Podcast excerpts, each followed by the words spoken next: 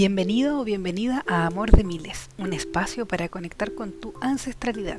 Soy Gloria Urbina, terapeuta y consteladora familiar. Este podcast está destinado a difundir las terapias complementarias, sobre todo el trabajo con tus ancestros, como apoyo para un cambio de conciencia. Somos el resultado del amor de miles y cuando nos damos cuenta de ello, algo cambia en nuestro interior, nos fortalece y permite una nueva apertura frente a la vida.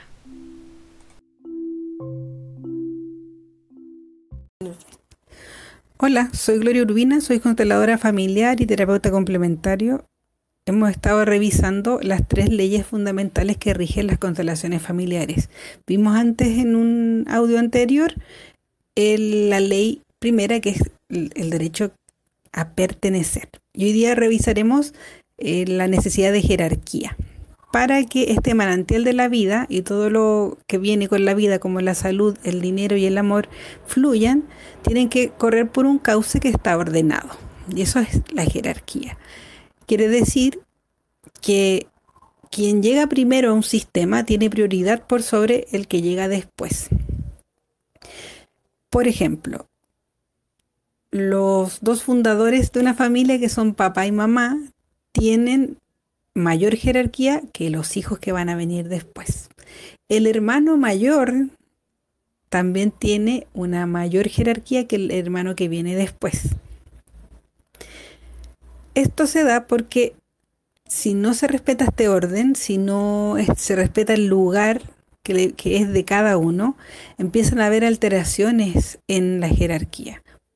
Una muy típica es que hay un hijo que ocupa el lugar de uno de los progenitores, ya sea porque eh, papá murió o, se fue y uno de los hijos toma el lugar de este padre y hace como de marido, entre comillas, de su madre. Eso genera mucha alteración en la, en, en, en la familia. Para los hermanos, porque hay un desplazamiento, ¿cierto?, de jerarquía, para el padre, que empieza a, quedar excluido del clan, pero por sobre todo para quien está en el lugar que no le corresponde. Estar en un lugar que no nos corresponde en el clan es muy agotador, requiere de, mucha, de mucho desgaste. Eh, a veces se va a ver en términos eh, de salud, pero a veces también en la manera en que vivimos la vida. Es pesado estar en un lugar de mayor jerarquía.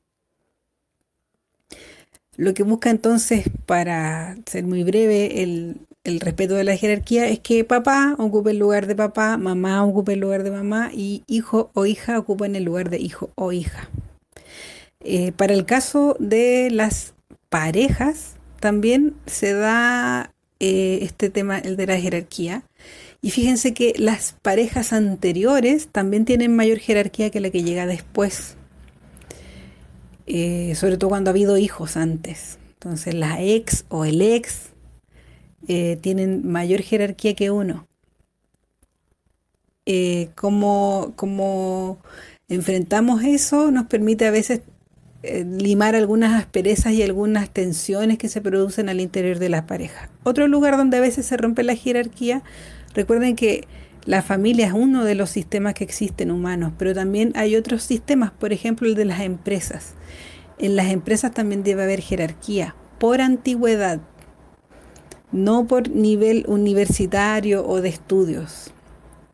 Cuando en una, en una empresa ingresa un, un alto ejecutivo porque tiene muchos eh, títulos universitarios, y él olvida que a lo mejor hay un funcionario con menos eh, estudios, pero sí que lleva, mm, no sé, desde que se fundó la empresa, trabaja ahí, ese funcionario, a pesar de que no tiene la misma, el mismo nivel de estudios, tiene mayor jerarquía que ese ejecutivo que viene recién llegando. Cuando se rompe la jerarquía, entonces también se desestabiliza. Lo podemos ver reflejado, como les decía, en temas de salud, también en temas de dinero, en el caso de las empresas, en temas también de convivencia, de buenas relaciones al interior de la empresa, de buena comunicación. Y quizás este sea el momento de revisar si tú sientes que en, tu situación personal hay algún quiebre en esto de la jerarquía. Eh, cuesta a veces tomar el lugar real y no el que los demás nos dicen que, usemos. pero es por nuestro bien y por el bien del sistema al que pertenecemos.